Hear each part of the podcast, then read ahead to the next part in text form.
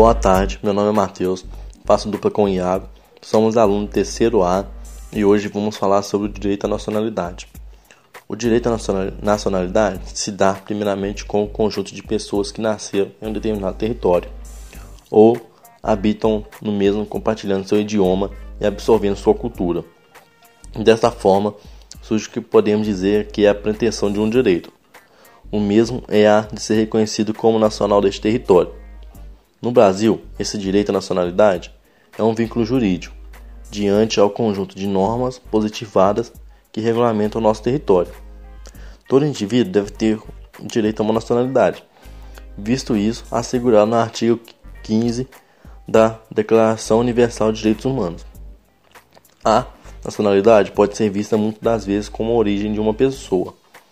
Ao possuir o direito como nacional brasileiro, passa a ser assegurado à pessoa o direito de permanecer no nosso território por tempo indeterminado, acesso aos direitos políticos, acesso aos cargos políticos, acesso à propriedade privada, dentre outros. No Brasil, o direito à nacionalidade pode ser obtido por alguns critérios. Um deles é o jus solis, ao qual se dá quando a pessoa nasce em território brasileiro. Jus sanguinis, quando se é filho de cidadão brasileiro, visto que o Brasil adotou o critério jus solis relativo, uma vez que são adotados dois modelos de nacionalidade. A nacionalidade pode ser singular caso seja apenas uma polipartrida, quando são duas ou mais nacionalidades, e eimátulos, que são os que não possuem nenhuma nacionalidade assumida.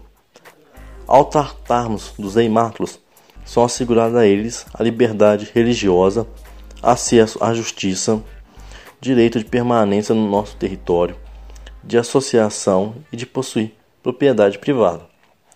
A nacionalidade pode ser originária, quando se nasce em um nosso território, e derivada, quando se é estrangeiro e preenche, preenche os requisitos para se declarar nacional brasileiro.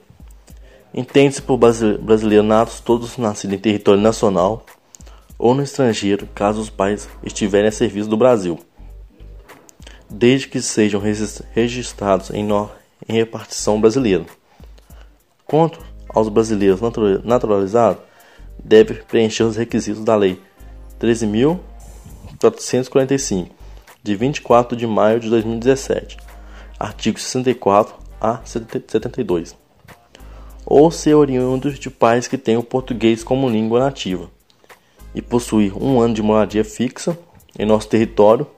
Caso não possua o português como língua nativa, deve possuir 15 anos interruptos de moradia neste país e não possua condenações criminais.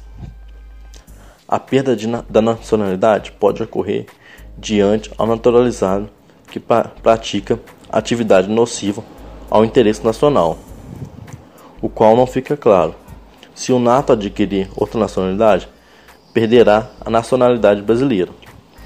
Porém, se a nova nacionalidade for originária, imposta para permanecer em território alheio ou para exercer direitos civis em outro estado, o nato não perderá, não perderá sua nacionalidade.